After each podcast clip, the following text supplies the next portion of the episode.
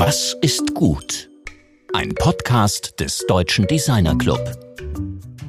Stellt euch vor, ihr würdet an einer vielbefahrenen Straße mitten in der Stadt wohnen. Ihr wacht morgens auf und es ist seltsam ruhig. Ihr wundert euch, warum anders als sonst draußen überhaupt kein Lärm zu hören ist und öffnet das Fenster. Unten, mitten auf der Straße, steht ein rosa Container, um den herum junge Leute Stühle und Tische aufbauen. Ja, was ist das denn? Die Antwort darauf geben wir euch heute in unserem Gespräch mit Britta, Katrin Wagemann und Samson Girschning von der Designer- und Künstlergruppe Rahmwerk. Hallo und herzlich willkommen zu einer neuen Folge des DDcast. Mein Name ist Rainer Gerisch.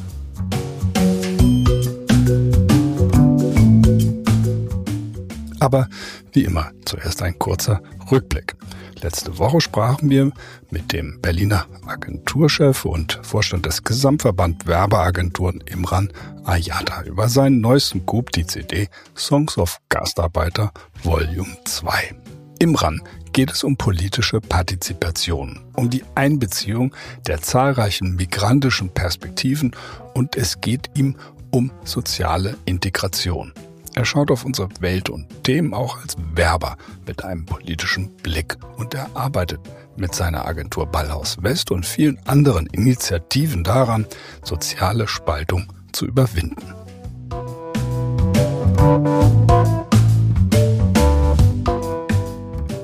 Und nun zu Rahmwerk, Studio für Kunst, Sozialkommerz aus Kassel.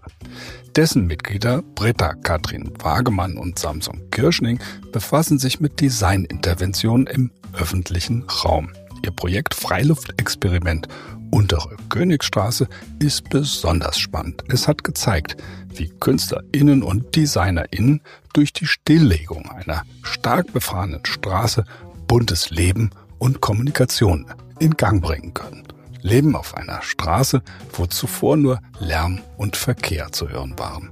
Die Kasseler Königstraße liegt überdies in einem sozialen Brennpunkt, der durch Armut und Kleinkriminalität geprägt ist. Dort entstand für einen Monat auf Mittelstreifen und Abbiegerspuren ein quirliger und lebendiger Park für Kommunikation und Interaktion. Rahmwerk hat es übrigens mit dem Freiluftexperiment Untere Königstraße bei unserem DDC-Wettbewerb Was ist gut in die Runde der Finalistinnen geschafft. Heute redet mein Kollege Georg Christoph Bertsch mit Britta und Samsung darüber, wie Social Design Interventionen im Stadtraum dann praktisch funktionieren.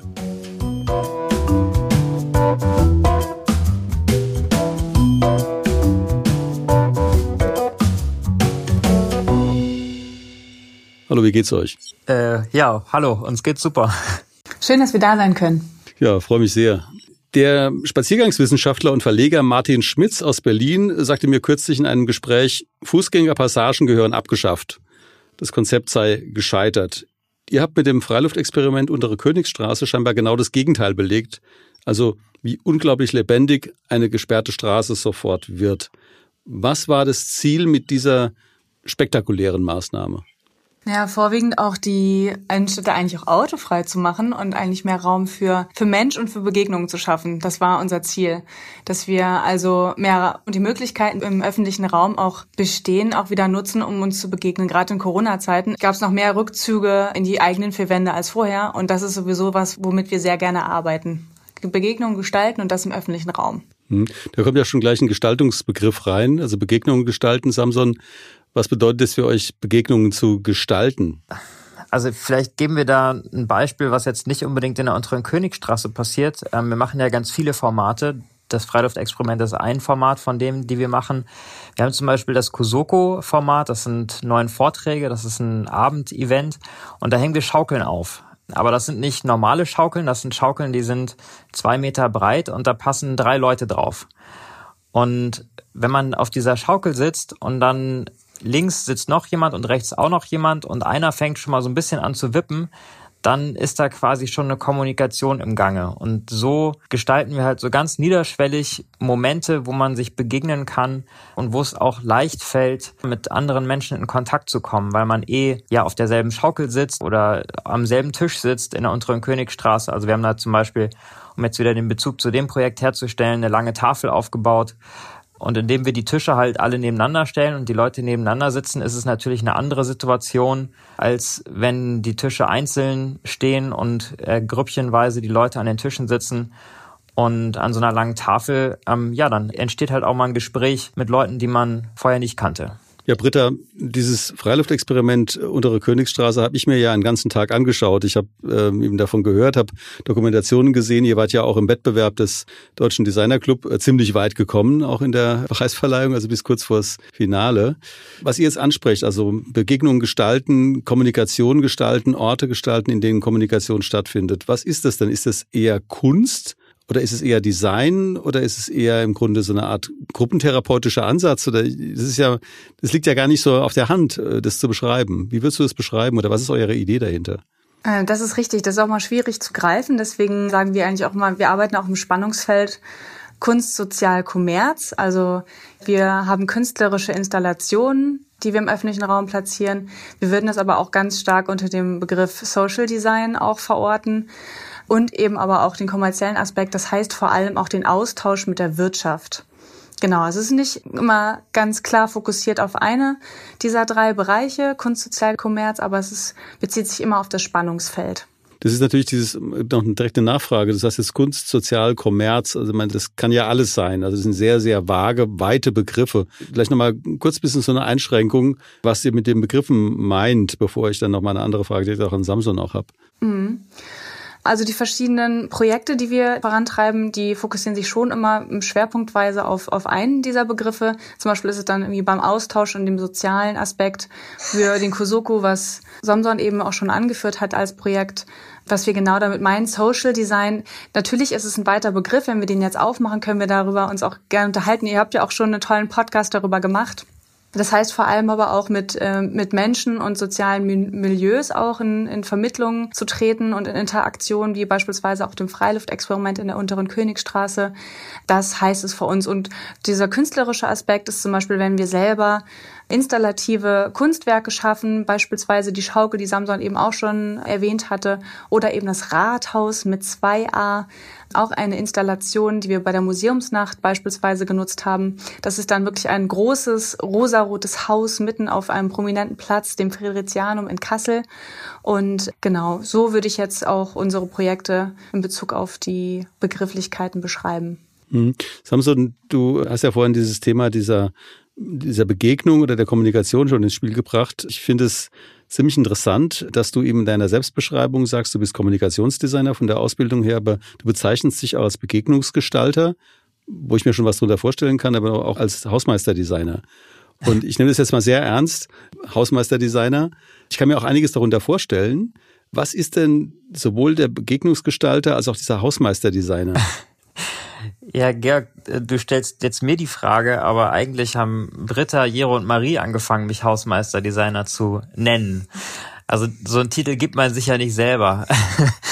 Ich habe natürlich auch eine Vorstellung, was sie damit meinen, aber ich glaube, ich würde die Frage direkt weitergeben an Britta, weil sie sich den Begriff mit den anderen ausgedacht hat. Okay, also bei dir ging's bei dir ging's sozusagen bis zur Selbstbeschreibung als Kommunikationsdesigner und Begegnungsgestalter und dann kam eben von außen noch Hausmeisterdesigner dazu. Genau. Naja, Samson ist tatsächlich von Haus aus Grafikdesigner, aber er ist auch ein, hantiert sehr gerne mit Spanngurten. er baut sehr gerne, er macht im privaten Raum kleine Hacks, würde ich sagen, die ähm, was mit Produktdesign auch zu tun haben und ist eben auch beteiligt bei den großen Bauten, bei den Installationen, die sich eben auch gerne Kunstwerke schimpfen dürfen und deswegen ist es so ein bisschen ein Allrounder und eben auch jemand, der dann aber auch die Glühbirne mal fixt oder auch den Drucker ans Internet hängt. Von daher ist er da ganz gut aufgestellt mit seinen Skills. Vielleicht ergänze ich das noch kurz. Also ich finde, ein Hausmeister, ich habe das auf jeden Fall an dem Gymnasium kennengelernt, wo ich zur Schule gegangen bin. Der Hausmeister da, der hieß Peter.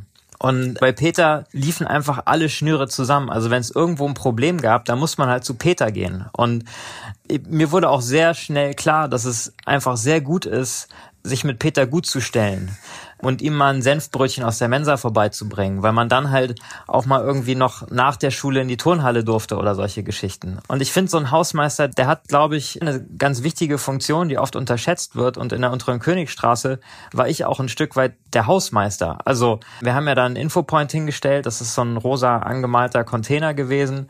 Die Leute dachten erst, es wäre eine Baustelle, aber dann haben wir den rosa gestrichen und dann war klar, okay, da passiert irgendwas mit Kunst. Und ich war halt der Hausmeister, der in dem Infopoint saß und die ganzen Fragen beantwortet hat von den Leuten, die vorbeigekommen sind und halt wissen wollten, ey, was habt ihr hier vor? Wo kann ich denn dann parken, wenn ihr hier die Straße schließt und solche Geschichten. Ja, also ich glaube, deswegen passt diese Bezeichnung dann doch ganz gut zu dem, es gibt was ja, ich mache. Ich war ja, wie gesagt, dort hat mir das angeguckt und da hat tatsächlich auch Hip-Hop und Breakdance eine Rolle gespielt und ich hatte tatsächlich im Vorfeld gedacht, das würde sich möglicherweise auf Thomas D. von den Fantastischen Vier beziehen, also absolut oldschool deutscher Hip-Hop, der sich ja am Anfang als Hausmeister Thomas D. bezeichnet hat. Also im Sinne von House Music, Hausmeister, auf Deutsch geschrieben Hausmeister. Ah, okay. Ja, das, das wäre auch eine witzige Herleitung. Aber ähm, ich beziehe mich auf Peter damit. Gut, äh, Britta, ich habe da nochmal direkte Frage ähm, zu, zu dem Wir. Weil da kam jetzt die ganze Zeit wir, dann fiel der Name Marie. Ähm, wer ist wir? Wer ist Marie, die wir jetzt leider nicht im Programm haben?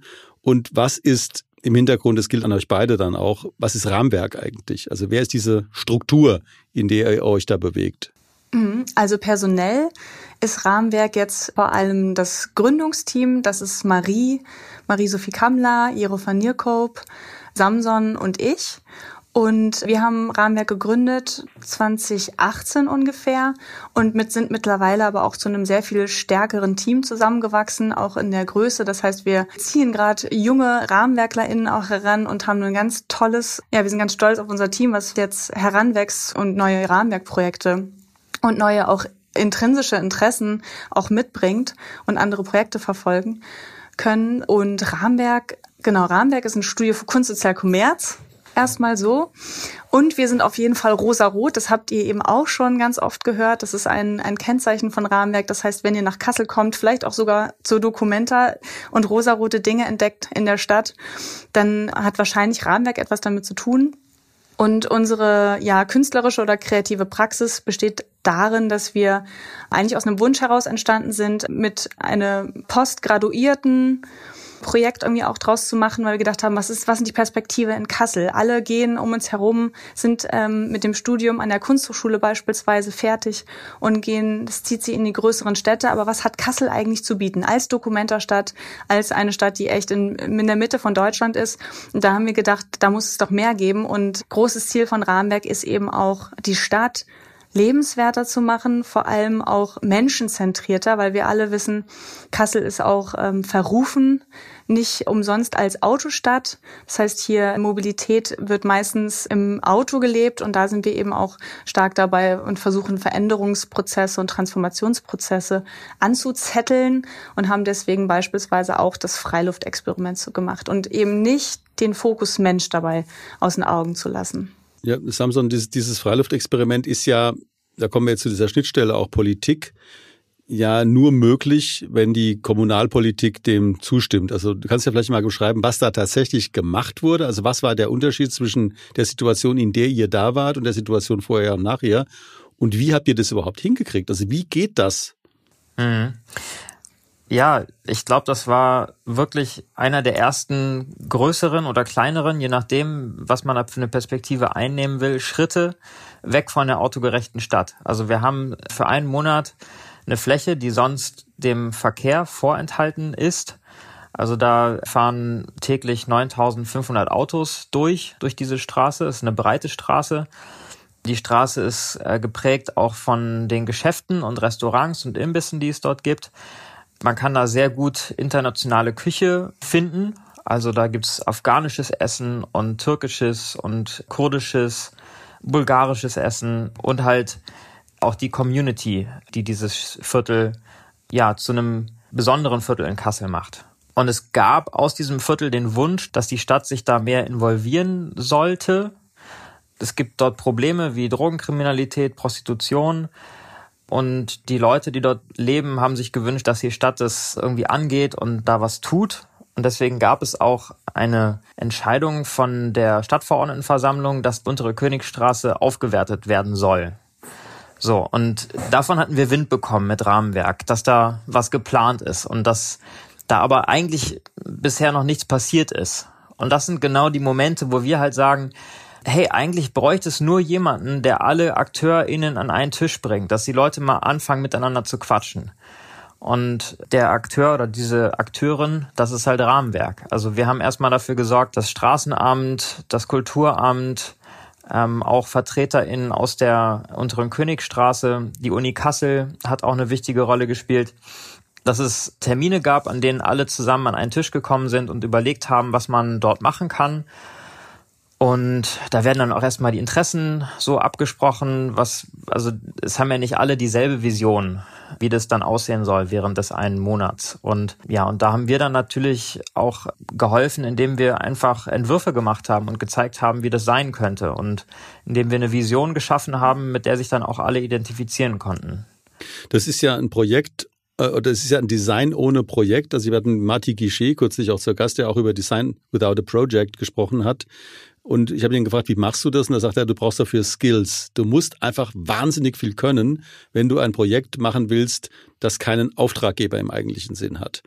Und ihr bringt ja eben auch eure Kommunikationsdesign-Skills und eure Kunstskills und eben alles, was ihr gelernt habt oder was ihr euch erarbeitet, da mit rein und schafft dann eine soziale Situation. Da möchte ich nochmal auf dieses Thema der gesperrten Straße zurückkommen, in der die soziale Gruppe, die vorher da war, ja natürlich nach wie vor da ist, also Drogensüchtige, äh, Prostitution, äh, die Anwohner, diese Gastronomie, ähm, äh, die du geschildert hast und mit denen ihr dann aber plötzlich zu tun habt. Da ist es eine Fläche, wo vorher viel Verkehr war, mhm. der Verkehr ist weg und das ist jetzt wie so ein, wie so ein Boxring, in, in dem äh, hunderte von Leuten sind, die vorher nicht auf der Straße waren und ihr. Ja, also Boxring finde ich ist das falsche Bild. Boxring war es vorher, weil durch die Autos ist da einfach eine unglaublich, da ist ja total Lärm und Gefahr. Also Autos sind ja Gefahr ähm, und es ist einfach eine, eine un eine unangenehme Stimmung, die da ist. Und in dem Moment, wo die Autos raus sind, ist da aber Ruhe und da ist auf einmal frische Luft und Deswegen ist es eher, wie soll, wie man es, vielleicht so eine Art Parksituation. Also das, was man normalerweise im Park vorfindet. Die Leute gehen auf einmal auf eine ganz andere Art durch diese Straße. Die schlendern halt mehr, weil sie diesen Ort nicht schnell hinter sich bringen wollen, sondern weil sie erstmal gucken, hey, was passiert denn da? Und da hinten, da liegen so äh, rosa Klötze auf der Straße und da sitzen Leute drauf und haben einen Döner in der Hand und da hinten, da, da hat jemand eine Gitarre und macht Musik. Also solche Momente entstehen dann halt. Und ähm, jetzt habe ich deine Frage vergessen. Ich habe gesagt, du hast praktisch diese leere Straße, auf der jetzt eben dieselben Leute sind, die vorher auch da waren. Ja. Und dann habe ich dieses äh, möglicherweise falsche Bild des Boxrings bemüht und du sagtest, nee, das ist es eben nicht. Aber da würde ich direkt auch mal die Britta nochmal also mal fragen, weil das ist ja diese soziale Situation, die da entsteht die, die muss, da müsst ihr ja in Kommunikation gehen. Ihr könnt euch ja nicht einfach da hinsetzen und sagen, wir gucken uns das jetzt mal an. Wir kontemplieren sozusagen dieses Ergebnis unserer Arbeit, sondern das, was, was für eine Art von Kommunikation zwischen euch und den, und den Menschen dort ist entstanden und wo war ihr eigentlich am meisten überrascht? Ja, also du sagst es ganz richtig, die Kommunikation ist auf vielen Ebenen entstanden. Nicht nur, dass wir natürlich auch proaktiv in die Geschäfte reingegangen sind, uns vorgestellt haben, das Projekt vorgestellt haben. Wir haben natürlich auch einfach auch nur durch unsere Präsenz dort auch, waren wir ein Anziehungspunkt. Das heißt, die Leute haben, sind mit Fragen auch zu uns gekommen, das waren die Passierenden. Es gab aber auch sehr schöne Kommunikationsmomente, beispielsweise bei ähm, Abenden, wo Musik auch DJ aufgelegt hat und man sich auch einfach da nonverbal, weil es auch tatsächlich Sprachbarrieren gab und gibt dort vor Ort, ähm, einfach auch mit Blickkontakt und gemeinsames Tanzen unterhalten hat sozusagen und das war auch total tolle Kommunikation. Ja, wir haben zum Beispiel auch eine Umfrage gemacht, natürlich eher gegen Ende des Experiments. So haben wir dann eben auch nochmal ein paar Fakten abfragen können und wir sind auf sehr verschiedene Weisen in Kontakt getreten und die Kinder vor allem, also auch nochmal um das, wir sind ja hier in einem Audioformat und vielleicht auch mal atmosphärisch kann man das natürlich dann schlecht darstellen.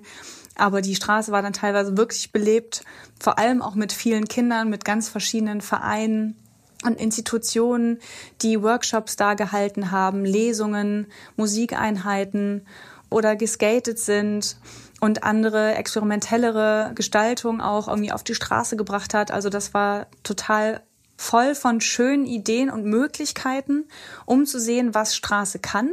Und genau das ist eben auch immer der Impuls, den wir setzen, weil wir eben Ideen und Inhalte erfahrbar machen wollen. Und das haben wir auf verschiedene Weisen gemacht. Und natürlich ging da auch viel um Kommunikation. Also eine der, einer der Aspekte, der mich sehr bewegt hat, als ich da war, war eben auch diese Tafel. Ihr habt ja direkt neben eurem Container war ja eine Tafel, also für Essensausgabe an, an arme Menschen äh, die sich eben kein vernünftiges Essen leisten können. Und das war, wirkte zu dem Zeitpunkt, als ich da war, wie so ein harmonisches Nebeneinander, so eine, so eine Nachbarschaft.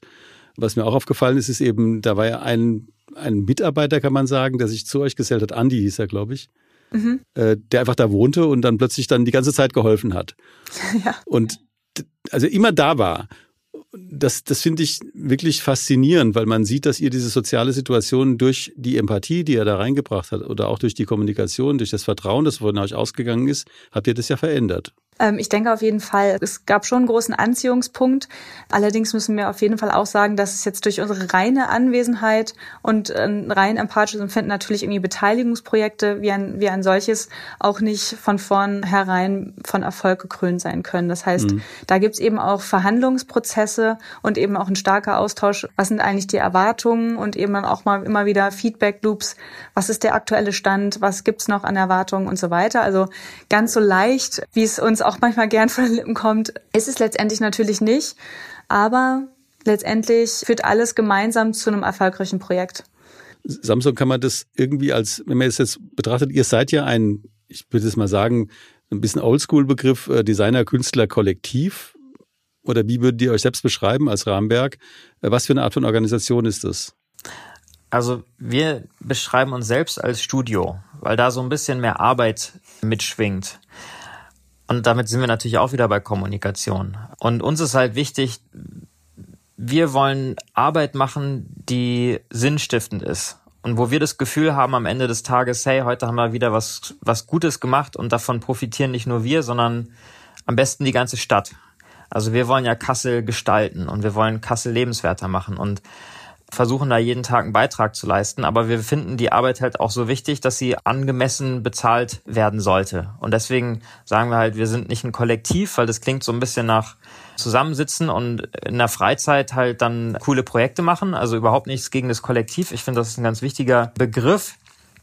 Aber wir wollen halt direkt kommunizieren, dass es halt auch, ja, Arbeit ist. Und dass es nicht immer nur glänzend und designmäßig und fancy ist, sondern dass es dass es halt, ja, da gehört halt auch Klinkenputzen dazu. Also wir sind ja vor der unteren Königstraße einfach von Verein zu Verein gelaufen und haben allen Leuten, also quasi der halben Kasseler Kulturszene, würde ich mal behaupten, dieses Projekt vorgestellt. Für diese Funktion, die wir da ausfüllen wollen, das wollen wir halt als Dienstleistung auch so verstanden wissen. Und deswegen sagen wir, wir sind ein Studio für Kunst, Sozial. Man könnte auch sagen, es ist eine Agentur und für diese partizipativen Bausteine, für diesen Aspekt werden wir halt jetzt auch für andere Projekte angefragt in Kassel. Also die Markthalle soll umgebaut werden, das Hafenareal, das ist ein Stadtviertel in Kassel, was neu erschlossen werden soll. Da sind wir jetzt dabei und kümmern uns um diesen partizipativen Baustein oder Moment. Das, das ist natürlich eine hochspannende Geschichte jetzt auch für uns im DDKs, also im Sinne von Transformation des Designbegriffs oder Transformation der Funktion von Designern in der Gesellschaft. Das sind jetzt Aufgaben, die wurden traditionell von Städteplanern oder, äh, sage ich mal, eben auch von möglicherweise von Sozialpädagogen übernommen. Ihr geht da jetzt als Designer rein mit Designmethoden und werdet auch als solche letztlich gebucht. Ja, und wir merken halt, dass wir ganz viele tolle Werkzeuge einfach an der Hand haben, die wir in unserem Studium gelernt haben. Und dass sich das total anbietet, als DesignerInnen mit diesen Tools diese Aufgaben zu übernehmen.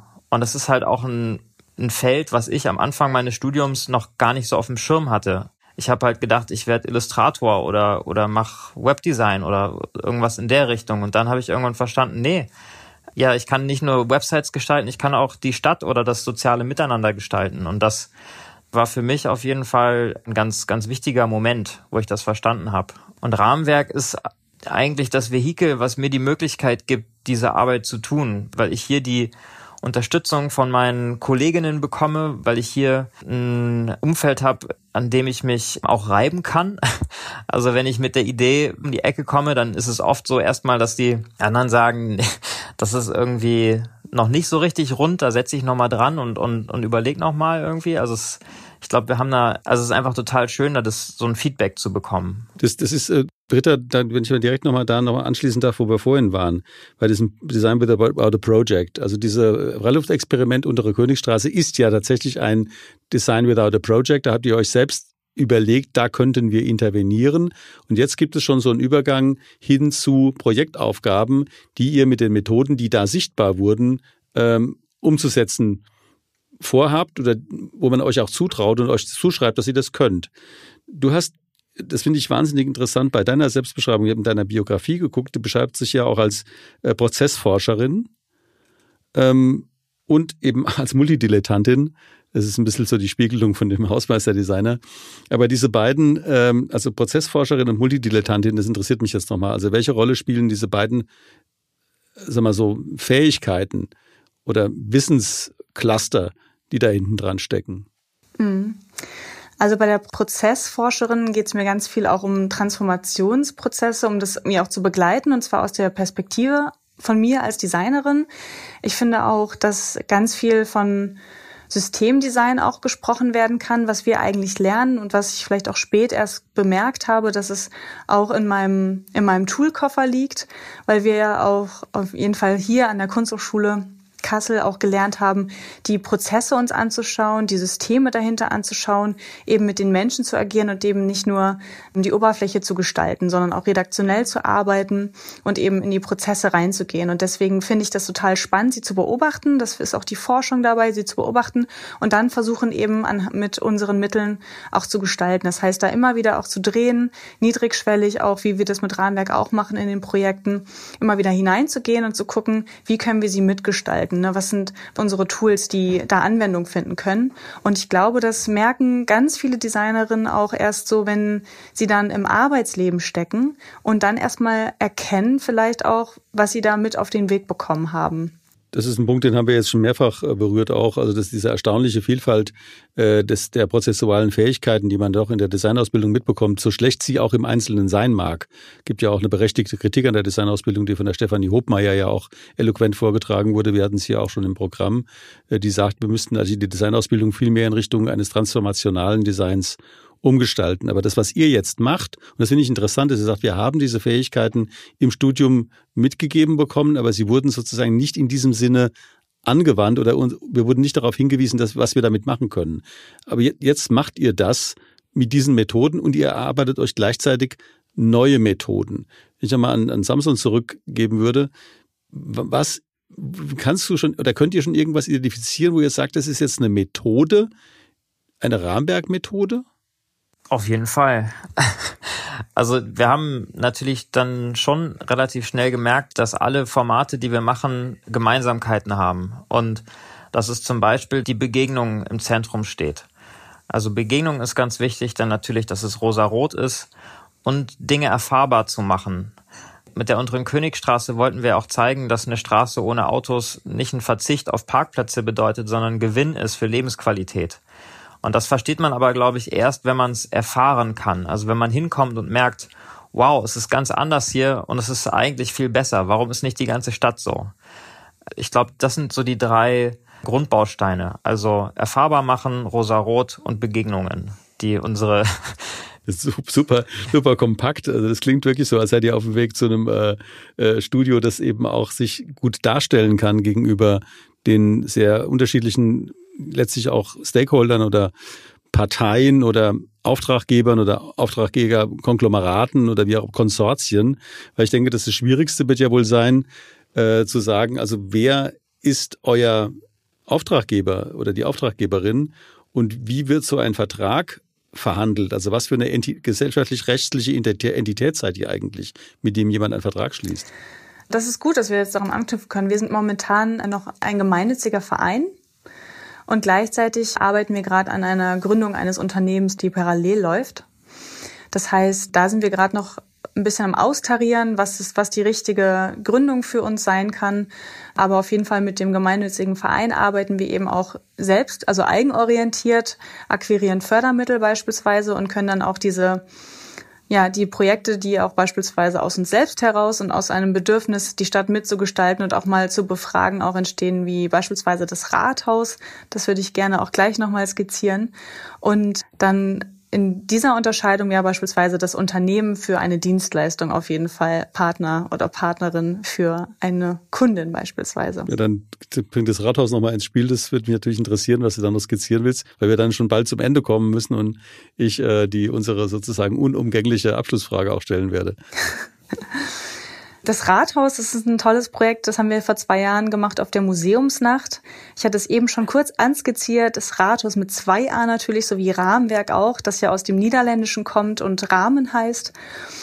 Da gab es ein großes installatives Haus vor dem Fridericianum, also vor dem imposanten Ausstellungshaus hier in Kassel mit drehbaren Wänden von allen Seiten geöffnet. In Corona-Zeit natürlich wichtig, dass es äh, Corona-konform im öffentlichen Raum ist. Und wir haben die Ausgangsfrage gestellt, was macht eine Stadt schön? Und alle Passierenden konnten eben mit Stiften und mit uns als VermittlerInnen vor Ort auch ihre Gedanken dazu hinterlassen und aufeinander reagieren. Das heißt, es sind, glaube ich, über 1200, wenn ich mich richtig erinnere, Beiträge entstanden, die auch miteinander interagiert haben, die sich vorgestellt haben, wie, wie könnte eigentlich das Kassel aussehen oder generell, was braucht eine Stadt, damit ich mich zu Hause fühle. Und dann haben wir es im Anschluss nochmal ausgewertet, diese ganzen Ergebnisse, und haben es unseren regionalen PolitikerInnen nochmal per Brief zugeschickt, zum Beispiel. Oh. Ich glaube, was wir dazu sagen müssen, ist, dass die Leute auf die Wände des Hauses geschrieben haben. Also es ist ein partizipatives Format. Normalerweise hat man ja so einen Umfragebogen und der verschwindet dann in irgendeiner Mappe. Und das wollten wir halt ändern, weil wir es ganz wichtig finden, dass dann diese Momente entstehen, wo jemand was schreibt und jemand anders sagt, nee, das sehe ich komplett anders. Und am Ende der Woche waren die Wände halt komplett voll mit Statements, was unsere Stadt schön macht. Und ähm, genau. Dann, das ist natürlich nochmal ein hervorragendes Beispiel auch. Ich würde jetzt eben auch zu einer dieses, dieses Thema, weil du sagtest, was macht die Stadt schön, ist im Grunde eine Frage, die ist sehr ähnlich wie unsere Frage, was ist gut. Ähm, weil schön kann natürlich sehr, sehr breit und sehr tief äh, verstanden werden. Aber die Frage, was ist gut, jetzt mal an dich gerichtet, Britta, wie würdest du die ganz pauschal oder kannst du ja auch für dich persönlich beantworten? Es braucht kein so allgemeines Statement zu sein, aber was ist, was ist gut? Ich glaube, was gut ist und was auch uns selber befriedigt, ist auch einfach ins, ins Machen und ins Tun zu kommen. Das heißt, es gibt so viele Ideen da draußen und dass man sich nicht daran hindert oder sie erst perfekt durchdenken möchte, sondern dass man da, wo man Dinge sieht, einfach anpackt und anfängt, mit Menschen darüber zu sprechen, die davon vielleicht betroffen sind und dann einfach anfängt mitzugestalten, also ins Tun kommt und dann setzen sich Prozesse in Bewegung und deswegen glaube ich daran, dass es ganz gut tut und gut ist zu machen und es hm. ohne erst fertig denken zu wollen. Ja, Samson, hast du dazu noch was beizutragen, so im Sinne von was ist besser? Nee, auch was ist gut, meine ich. Ja, also aus Rahmenwerkperspektive muss ich natürlich sagen, gut ist, wenn Begegnungen entstehen. Weil ich glaube, das ist echt was, was unsere Gesellschaft wieder solidarischer macht. Das ist die beste Medizin gegen Spaltung, wenn man einfach andere Perspektiven kennenlernt. Und das passiert halt vor allem durch Begegnungen mit Menschen, die nicht in der eigenen Filterbubble abhängen, also die eine andere Meinung haben und sich damit auseinanderzusetzen und dafür Momente zu schaffen, das finde ich gut.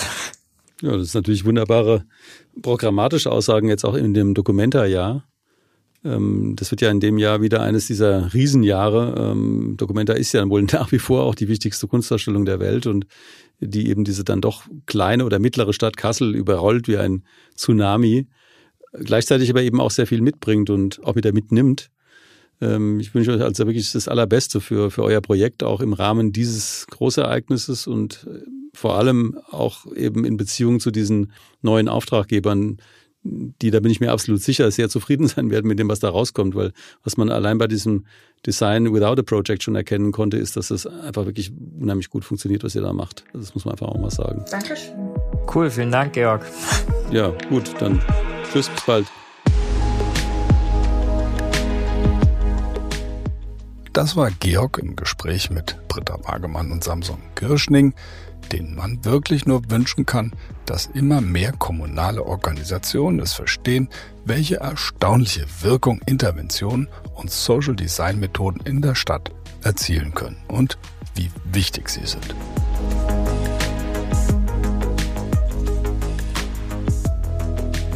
Nächste Woche treffen wir Christine Fehrenbach, die sich ebenfalls mit Gesellschaft beschäftigt. Gesellschaft als Labor für Mode, vor allem nachhaltige Mode. Von ihr lernen wir, welche Mühe es macht, in einem großen Retail-Unternehmen nachhaltige Mode fest in der Kollektion zu verankern.